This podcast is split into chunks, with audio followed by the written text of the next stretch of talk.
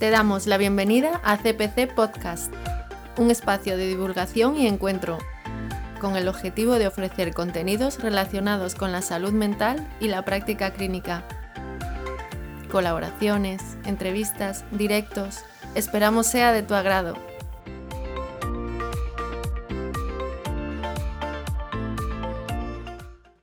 Bienvenidos y bienvenidas a este episodio número 4. Mi nombre es Rudiger Muñoz, soy psicólogo especialista en psicología clínica y director de CPC Salud Mental. Hablamos hoy del apoyo a las familias de personas con trastornos de la conducta alimentaria con la participación de la asociación ADANER para la defensa de la atención a la anorexia y bulimia nerviosa. Pero antes, algunos apuntes. Cuando un trastorno alimentario entra en casa es habitual sentir confusión, angustia, incertidumbre y tener la necesidad de recibir información sobre lo que le pasa a nuestro familiar y qué podemos hacer para empezar a ayudarlo. Hay que tener en cuenta que la familia nunca es causa de un trastorno alimentario. Hablamos de enfermedades complejas que se desencadenan como una combinación de factores. En la mayoría de los casos, la dinámica complicada que se observa en la familia es consecuencia del estrés tan elevado que producen estas enfermedades. A día de hoy, eh, los expertos sabemos que la participación de la familia en el tratamiento de los trastornos alimentarios se reconoce como esencial y está claro que para los niños, adolescentes y hasta los adolescentes más mayores e incluso adultos jóvenes, especialmente los que todavía viven en casa, la familia debe de participar en el tratamiento. En este episodio tenemos el placer de contar con la participación de doña Pepi Aymat, presidenta de Adaner, y doña Marian Fernández, psicóloga de Adaner. Agradecer también a Fernando, nuestro responsable de comunicación, será la voz que escucharéis en las preguntas. Espero que disfrutéis y que podamos hacer entre todos difusión de esta información eh, y de esta colaboración tan valiosa. Muchas gracias. ¿Cuál es el, motivo de fundarlo? ¿Adane? Sí. Pues el motivo de fundarlo fue porque en Madrid solamente estaba Cruz Roja, se cerró Cruz Roja y entonces nos encontramos absolutamente desvalidos. Y claro, como madres, como padres y como es, enfermos, es afectados, pues decidimos que esto no podía llegar a, quedarse aquí y con la, inestimable ayuda del doctor Borandé nos ayudó, nos dio las pautas, nos dirigió y decidimos fundar Adamer. Mm. Esto comenzamos en el 91 y en el 98 fuimos declarados de utilidad pública, una ONG de utilidad pública sin ánimo de lucro por eso se fundó. Fue el comienzo. ¿Les fue muy difícil conseguir los primeros fondos? los primeros fondos. Fueron inexistentes. bueno, mm, horroroso. Eh, nosotros eh, nos empezamos a organizar y a, y a juntarnos en portales, en bares. O sea, mm, fue una tarea ardua, difícil y complicada, pero sabíamos que lo íbamos a conseguir. ¿no? Y así ha sido. Hombre, 32 años. Eh, ¿Nos explicaría un poco en qué consiste la labor cotidiana de Adaner? Primero, nuestra línea telefónica. Eso es fundamental eh, porque es muy visitada y además muy bien atendida. Cualquier persona que lo dude, que llame y y se dará cuenta de cómo, cómo se atiende. Y luego a raíz de esto, a partir de ello, ya está, ese es el hilo conductor. Y luego ya, ya se deriva, depende de lo que quieran decir y que, cuáles sean eh, sus preguntas y sus eh, muy, eh, ¿cómo te diría yo? sus dudas y sus miedos, pues ya se les dirige primero un informativo, mm. que ahí se dice pues todo lo que, lo que es la enfermedad, en qué consiste y las pautas a seguir y qué es, se les deriva eh, a grupos de familias mm. de afectados. Hay dos grupos, Uno de apoyo y otro de acogida. El diagnóstico se lo hace un psicólogo. Sí, no, no, no, un médico. Médico. Nosotros no se hace un diagnóstico, eh, las profesionales que tenemos en nuestra asociación llevan muchos años trabajando, entonces no es un grupo terapéutico como es, lo que sí que más o menos pues la profesional ve en qué perfil entra más si en anorexia o bulimia, porque luego las personas afectadas sí que tienen específico de personas que tienden hacia la anorexia o tienden hacia la bulimia, pero la asociación no hace un diagnóstico. Llegan unas sesiones en un grupo de acogida y según van viendo la profesional que puede encajar mejor en un grupo u otro, después de unas sesiones que pueden ser 5 o 6 o las que sean, deriva el específico de cada... Algunos vienen, con, algunas vienen ya con un diagnóstico y otras no, pero como profesional. ¿Qué pasa si está fuera de estos TCAs? Eh, si es un atracón, por ejemplo. Es que Pero la- atracón tiende a tener un comportamiento similar a la bulimia en cuanto a impulsividad y todo ese tipo de cosas. O sea que por algo son los más importantes. Eh, digamos, nosotros que no es que sea un grupo específico de anorexia, sino personas que tienden en ese momento ese, hacia ese trastorno, ya sea por la restricción alimenticia eh, o, sola- o porque, porque tienen atracones, compensaciones o no, atracones, que al final la bulimia lo que te, lo característico es el atracón, entonces entra más en ese, una persona con atracón sin, una, un- sin, una- un- sin ese perfil mm, de anorexia, no va a encajar nunca en uno de bulimia, porque no tiene nada que ver, o sea, tienen que ver en muchas cosas, pero no en ese perfil ni a nivel corporal, entonces ahí la profesional es Los lo que hace... Los que se deciden a dar el primer paso vienen aquí, eh, digamos, la mayoría acaba reconociéndolo y acaba aceptando un tratamiento. En los grupos hay personas en tratamiento y no. Pero lo que busca el grupo es que esa persona afectada acabe en un tratamiento. O sea, es un apoyo, pero el, siempre el grupo, y cuando empiezan en, en Adane siempre les decimos que eso no es suficiente.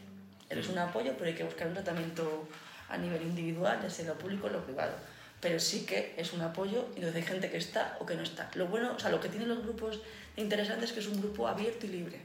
La persona entra cuando quiere, ya sea online o presencial, y así lo de- decide. O sea, el compromiso viene porque tú en ese momento, pues eso también es un recurso diferente a otros. Y nadie te va a decir, oye, ¿por qué no te has conectado en un mes? ¿O por qué no has venido en un mes cuando estamos en presencial? Sino que es algo que la persona decide y, y en ese momento quiere. De hecho, hay gente que viene una temporada, luego deja de venir, luego... Entonces, al Que final es- tampoco es lo ideal, claro. eh, lo que buscamos es que esa persona Lo acepto. quiera. O Esa sea, conciencia. no es que digas, mm, es que si no aceptas el trastorno no puedo estar en el grupo porque no... Es un paso que ya persona ha dado porque son para mayores de edad. Luego tenemos otros grupos para menores, pero en este caso son para mayores de edad. Em, ¿Cómo cree usted eh, que ha ido la evolución mm, desde el inicio? Es decir, em, ¿hay cosas que ya están claras, que ya no hay que luchar por ellas, o todos los días es un repetir y repetir y repetir? La lucha es continua. La lucha es continua. Esto no, no se acaba, desgraciadamente. Y gracias a que, bueno, gracias, mm, gracias sí, a que se visibiliza más, se ven más casos. ¿Eso no les desespera un poco? Cuanto antes se da la detección mejor, de hecho ahora se diagnostica cada vez en inicios más eh, precoces. Entonces, siempre que se empieza a trabajar antes con la persona afectada, mejor. O sea que no nos desespera, de hecho, quiere decir que si lo hay, es mejor que no se tape, sino que se salga a la luz y que se, dia- se diagnostique, que cuanto antes empiecen un tratamiento las personas afectadas. Es verdad que en población infantil juvenil es más sencillo, porque es menor de edad y se puede, pero cuando eres ya mayor de edad, el paso lo tienes que dar tú y, entonces es más complejo. Pero cuanto más visibilidad haya y más conocimiento y más detección, pues al final la gente de alrededor, a lo mejor tú no quieres y no lo ves, pero si la gente de alrededor empieza a verlo, te empieza un poco a, A normalizar. por lo menos a que, Eso a que es. tú mm, que te ¿Cómo- pasa algo. ¿Hasta qué punto están involucradas la, mm, la sanidad pública y también, digamos, los colegios? Bueno, la sanidad pública sí está involucrada. Pero un porcentaje mínimo. No, no es un porcentaje mínimo. Lo que pasa es que no hay suficientes profesionales. Son cosas diferentes. Ujú. eh, pero involucradas está, cada vez tienen más conciencia de que ese trastorno es grave. Y que hay una necesidad cada Y vez que, mayor. claro, y que mm, no va a menos, sino que desgraciadamente vamos a más. Sí, sí, totalmente, pero ya es un problema que compete un poco lo que es, creo, la salud eh, Mental. mental de todos. O sea, Claro. esto es una parte. Entonces, yo creo que se dedica, comparado con Europa, muy poco en España a esto. Claro, nosotros, claro, es una reivindicación que tenemos de siempre. Sí, sí, Ojalá sí, pudiéramos pues tener. Mm, La salud mental siempre ha sido como, digamos, entre comillas, la hermana pobre de la sanidad. Sí, pues esto siempre ha sido así, es así. Sí. Pero es verdad que cuanto más eh, problemas de salud mental hay, pues más necesidad hay. Ahora hay un boom tremendo y hay que aprovechar este momento para que se empiece a destinar, o sea, se sigan destinando recursos y que aumente ese volumen. Porque ahora mismo lo que estamos viviendo en salud mental es tremendo porque hay mucha demanda con todo lo que estamos hemos vivido y seguimos viviendo. Entonces es el momento De esto... Mm, ¿Qué opinan de que estuviese más coordinado a la hora de la actuación toda España e inclusive la Unión Europea? Pues Sería Vamos a empezar a vamos coordinarnos. a ver. Vamos a empezar a coordinarnos, quiero decir, primero desde nosotros, porque falta mucha coordinación entre servicios. O sea, ahora mismo ya falta coordinación entre atención primaria con salud mental, de salud mental con los dispositivos, con hospitales, eh, cómo se pasan de infanto juvenil a adultos y también hay una descoordinación. Entonces, sería lo ideal, pero yo empezaría primero por coordinar lo que tenemos en un ámbito más pequeño, que sería ahora mismo pues en- nosotros en Comunidad de Madrid, o sea, nuestro ámbito.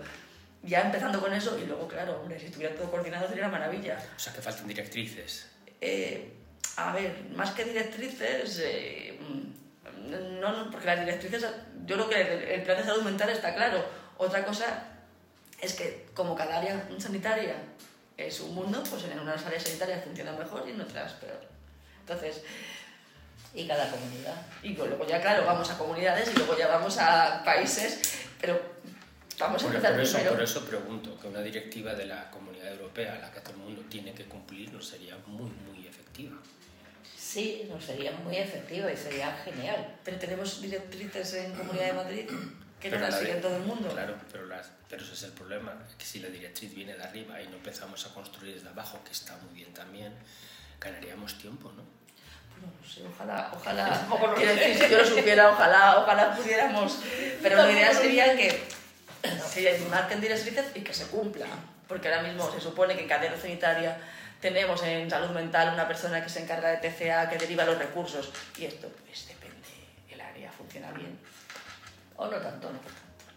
entonces, si ya tenemos ahí un problema, te pasa con atención primaria, que a veces los, mm, las personas de atención primaria, los médicos, reconocen que es un trastorno y que necesita una derivación. Muchas personas que cuestan que les deriven a salud mental. Entonces ya empezamos desde la base y luego vete sumando. Pues tratan de llegar a salud mental, salud mental al recurso específico de TCA. Las hay listas de espera. ¿Cómo cree usted o ustedes que, que podrían ayudar los colegios? Eh, la detección precoz y la prevención, claro, pero es una cosa que tiene que ser desde que son, o sea, desde que somos pequeñitos, pero desde luego la detección precoz y, y el asesoramiento de las familias y la Fundamental. prevención fundamental, desde que tenemos desde el cole, desde bueno, las familias, quiero decir, el trabajo del colegio no solamente es el trabajo con los alumnado. Nosotros cuando vamos a hacer prevención trabajamos con alumnado, profesorado y familias, porque al final la prevención son, tiene las tres patas donde podemos intervenir y detectar, ya sea desde un ámbito de otro o los compañeros o compañeras mismos que se dan cuenta de que algo está pasando. Pero para eso necesitan la información. Claro, para eso necesitamos... no es una información sobre sintomatología, pero es una información de que vemos que, porque la imagen que siempre tenemos de TCA es o una persona muy delgadita o alguien vomitando. Y, y es un trastorno muy emocional que es verdad que se ve muy en un cuerpo o muy en un- una conducta, pero hay muchas más cosas que hay cuando aparece el trastorno, cambios a nivel emocionales, se aíslan, tienen cambios, mm, variedad- mm, cambios emocionales muy drásticos. Entonces, eh, si nos quedamos solo en la comida, nos quedamos... Entonces tenemos que trabajar en ir más allá y que, y que la visibilidad no sea solamente un trastorno con la comida, que lo es, pero es un síntoma como muchos más. O sea que un colegio es uno de los puntos esenciales de apoyo para poder detectar y tratar. Totalmente. Detección precoz, sí, sí, sí. Nosotros mm, vamos mucho a colegios. ¿eh? Estaría bien, por ejemplo, sesiones de información en los colegios.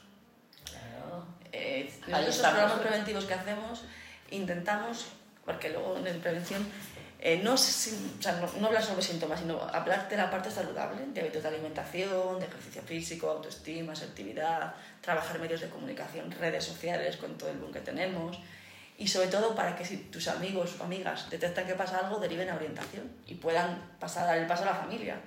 Pero que nos damos cuenta que, que son los primeros que ven que algo está pasando, porque ven cambios en su amiga o su amigo. Entonces, más que esa información sobre síntomas, que lo que pasa es que cuando hay personas en riesgo, si les hablamos mucho de síntomas, lo ven como forma de control de peso y aparecen personas que no se habían dado cuenta y empiezan a hacer ese comportamiento. Más es como eh, pues hablar de algo saludable, Información integral, vamos. sí, algo más a nivel, pues eso, ¿Sería necesario un psicólogo en los colegios? Algunos lo tienen. hombre, sí, algunos no tienen orientación. hombre, Pero psicólogos orientarse. Claro, no todo el No Sí, cualquier sí, sí. psicólogo. No, no, vamos a ver. También nos dicen los centros educativos que viene muy bien que alguien de fuera haga intervenciones, porque parece que los que están siempre dentro, pues que son los que siempre ven. Entonces, que te venga informaciones desde, desde el colegio, pero a la vez desde alguien que son expertos o que viene a darte una, algo específico, también ayuda, porque es como hacerles ver que no solamente ah, te- es algo que te informan desde aquí, sino que, que la sociedad llega desde otros puntos de vista de personas que son profesionales o conocen el tema. Entonces, también ayuda. Vamos allá al COVID. ¿Qué ha supuesto el COVID Oh. esto? La guerra mundial. Tremendo. Además del acceso a redes sociales, yo creo que es un bombardeo tremendo que ha ayudado mucho a, a que aparezcan nuevos trastornos. O sea, hay gente cada vez más jovencita que accede a, a perfiles donde pues eso, las imágenes de perfección, la belleza, el éxito, la felicidad, pues todo va unido, ¿no? Te encuentras mal, tienes unos factores de riesgo previos y pues, pues empiezas a probar. Y ahí te quedas. Venga, ¿Cree que ha habido un antes, hay un antes y un después del COVID? Sí, sí, sí, sí. Mm, Totalmente. Lo ha habido, pues, por varios factores. Uno de ellos, ha habido padres, había padres que no tenían ni idea de que sus hijos tenían un trastorno. Y claro, tantas horas juntos, tantos días, tanto, pues ahí se ha desencadenado la envoltura que tenían estos chicos, pues ha, ha tenido que explotar. Eso ha sido tremendo. Mm, Otro, otro factor, ha habido también eh, padres y familias que lo sabían, pero que los chicos estaban ya en un momento poco evolutivo para bien y han caído estrepitosamente. Ha sido un estrés muy grande, ha sido mm, muchísimo estar muchas horas acompañados. Estos chicos necesitan también tener una expansión.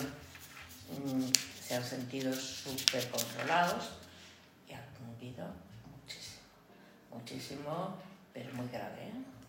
O sea, se ha agravado en, en unas condiciones tremendas. Luego, claro, los medios también eh, hospitalarios, etcétera, etcétera, no han podido atenderlas como se les atendía. Porque no es igual online que presencial. Para nada. Para nada. Si se les ha puesto un tratamiento a casa, bueno, pues esto se lo han tomado a chufla. Entonces, mm, ha empeorado muchísimo. Ha crecido muchísimo el trastorno, cada vez está viendo más, en adolescentes cada vez más pequeños y más graves. Y bueno, nos ha, vamos, ha sido mm, un tsunami para las familias y para ellos tremendo. ¿Qué papel cree que de- como desencadenante de la salida a la luz ha tenido los medios de comunicación? Ahí han estado un poco callados. Han estado un poco callados. Yo he, notado falta de información en un trastorno tan grave y tan importante. Ahí han estado callados.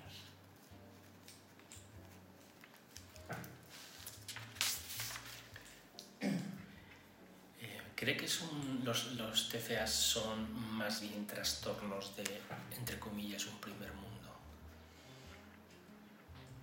yo creo que sí. Yo creo que sí. El tercer mundo no hay tanto de esto, por decir, muy poquito, si es que hay. Si es que hay. Sí, porque las cifras son realmente escalofriantes en Estados Unidos, en España, en Europa. Y claro, todo esto con suicidios, uh con lesiones ¿Qué piensa de este último paso que se ha dado con el teléfono contra el suicidio? Bueno, pues yo todo, todo. Lo que sea poder coger un teléfono y pedir un auxilio, saber que hay alguien que te puede ayudar, pues lo veo, lo veo bien. Pero lo veo bien siempre y cuando haya una continuidad y desde luego en el teléfono te apoyen o te deriven. O te deriven, pero no que te, que te digan mañana llama usted a las 7 de la tarde que va a ser usted atendido. No, es que eso tiene que ser. O sea, tiene que haber una inmediatez. Y que tú hablas con alguien que realmente te está escuchando y que piensas que te va a ayudar, pero que te ayude ya, que no dejarlo para luego, que pase unas horas. Eso no se puede hacer en un trastorno mental, porque es un trastorno mental. ¿Qué diría como presidente de ANER a la gente que sospecha tener un TCA? Si son menores de edad, desde luego mmm, rápidamente acudir a un profesional, porque es el único que le va a poder ayudar. Pero un profesional que sepa de TCA. No todo el mundo, o sea, no todos los profesionales están, eh, pues, eh, ¿cómo te diría? No, no saben cómo derivar a una persona que tiene un trastorno de conducta alimentaria. No saben derivar, porque no saben qué está pasando. Creen que todo el niño no come o pues, no, pues porque tiene un problemita o porque no le apetece comer o porque está desganado.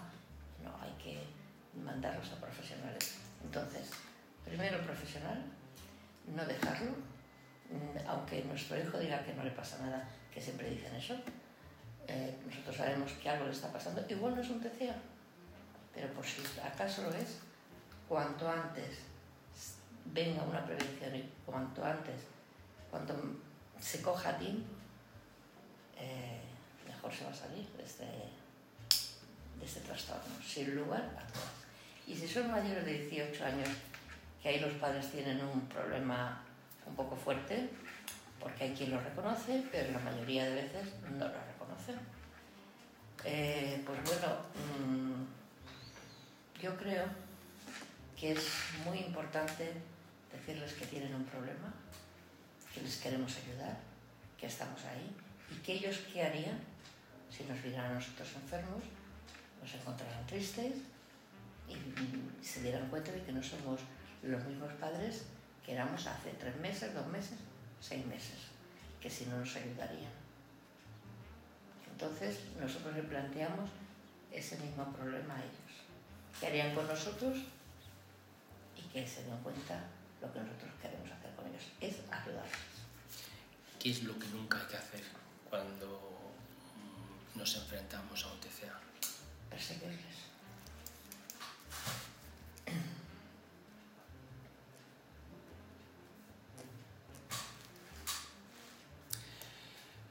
Mí me choca que de 10 personas, 9 sean mujeres. ¿Hay un porqué?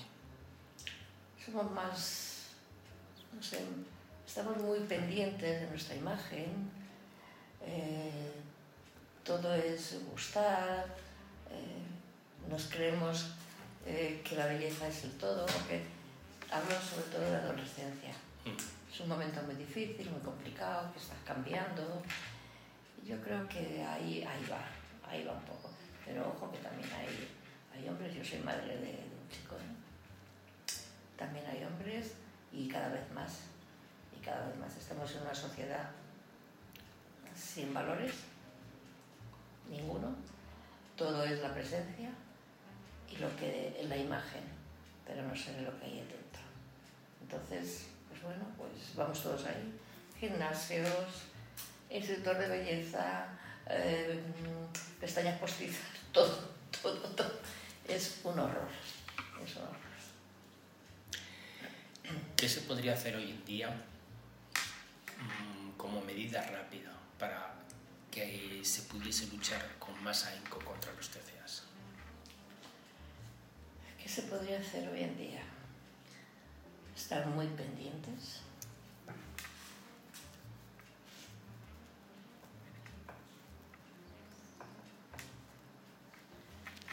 Eh, saber que nos puede ocurrir en cualquier familia y en cualquier estatus social.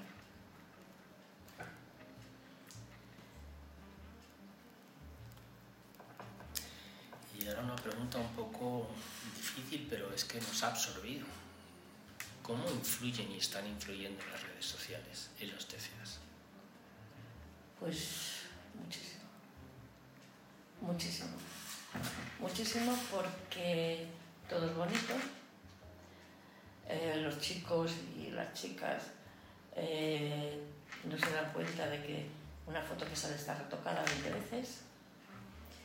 Quieren ser aquello. Mm, ellos se ponen unas metas tan difíciles de conseguir. Imposible. Es imposible. Y les viene la frustración. La frustración viene mucho por todo lo que estamos viendo. Todo lo que nos ofrecen y todo lo que es bonito, te vas de vacaciones en un paraíso, te, eh, te enseñan una casa, es un palacio, en fin, no hay nada real. No hay nada real. Y ellos quieren eso, quieren eso.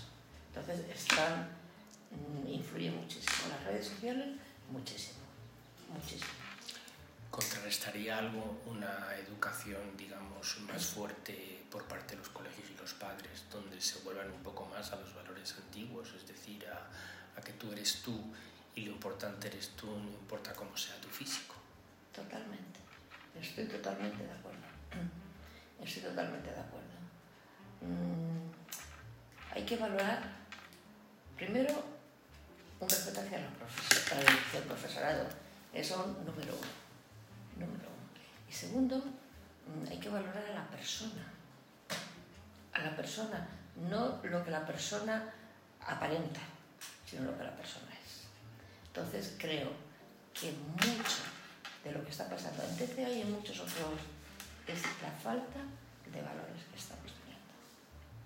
Como esto mmm, no pare, pues no sé qué va a pasar. No sé qué va a pasar, pero la sociedad se va a ir, eh, bueno, iba a decir algo raro, pero me lo callo. me lo callo. Mm, va a ser una sociedad de que no merece la pena. ¿Qué pasa? Yo muchas veces me pregunto, ¿qué pasa cuando estos chicos, estas chicas, se les vaya la juventud? ¿Qué aceptación van a tener de la vida? Porque esto pasa, los años van pasando y que va, ya no pueden aparentar 20 o 30 o 18 años, se suicidan todos. No, te, te, la sociedad tiene que cambiar y los valores tienen que cambiar. Y los padres tenemos que aprender, si no lo, si no lo sabemos, tenemos que aprender a poner límites. ¿Qué papel juega el entorno al TCA? Padres, familiares, amigos. Importantísimo. Importantísimo. Importantísimo, vamos a ver. El entorno, mmm, ellos se mueven, ellos están enfermos, pero no son tontos, son súper inteligentes, súper inteligentes y saben dónde está la parte más floja, donde se pueden agarrar y lo que se les puede permitir. Si yo a uno de mis hijos no le permito mmm, que me deje todo empantanado y que la comida la tire por el suelo y que, ¿por qué se lo voy a permitir a mi hijo que está enfermo? Que a mi hijo que está enfermo le puedo acompañar más y le debo de acompañar más. Pero hay cosas que no se las puedo permitir. Y no se las voy a permitir. Entonces ellos, caray, pues se van a poner muy nerviosos, se van a enfadar mucho, pero van a saber que esto es así. Y en la tesitura de una familia, un amigo, un novio, novia, que le cuentan esto como si fuese algo confidencial, tampoco es que uno quiera contarlo Vox Populi en principio, si se sabe qué hace el entorno, lo cuenta. En un principio, Cuando tienes un familiar afectado, si tú quieres contar algo, siempre debes de decírselo a él qué le parece o a ella.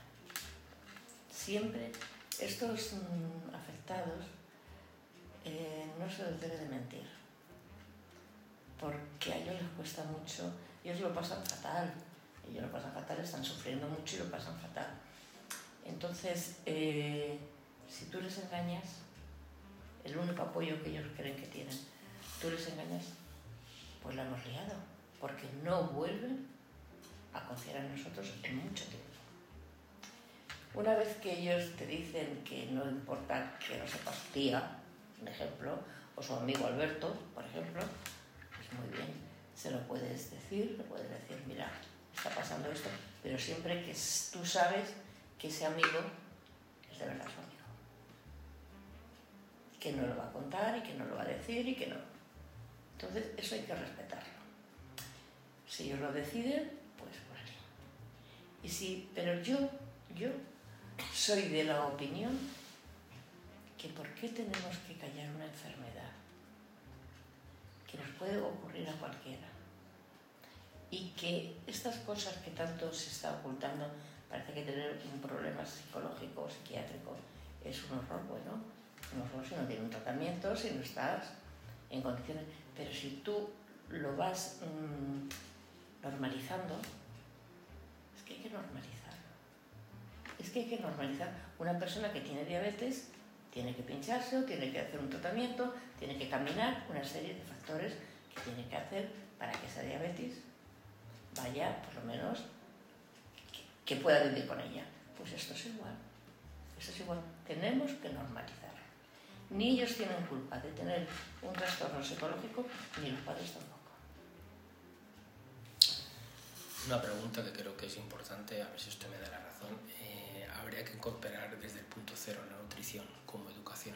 Sí, sí, sí, porque muchas veces padres también caemos en errores, que los tenemos y mucho, pero muchas veces también los padres estamos muy pendientes de nuestro cuerpo, de nuestra imagen corporal, de todo esto. Y empezamos a hacer tonterías con la comida cuando estamos todos comiendo. Los chicos copian. Los chicos copian. Y en eso tenemos que tener sumo cuidado. Y eso también, eh, por favor, para todas las familias, que tengan mucho cuidado a la hora de ponernos en la mesa qué hacemos, qué no hacemos.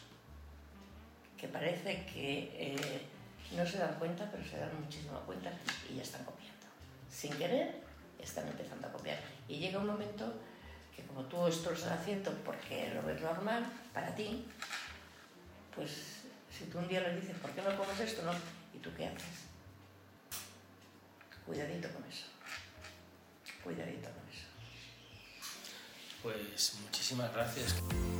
Si te ha gustado el episodio, puedes ver todo nuestro contenido, así como suscribirte a nuestro podcast de forma gratuita en nuestra web www.cpcpsicología.es barra nuestro podcast. Para contactar con nosotros, este es nuestro teléfono 605-635252. También te invitamos a que visites nuestra cuenta de Instagram, cpc-psicología te esperamos en el siguiente episodio.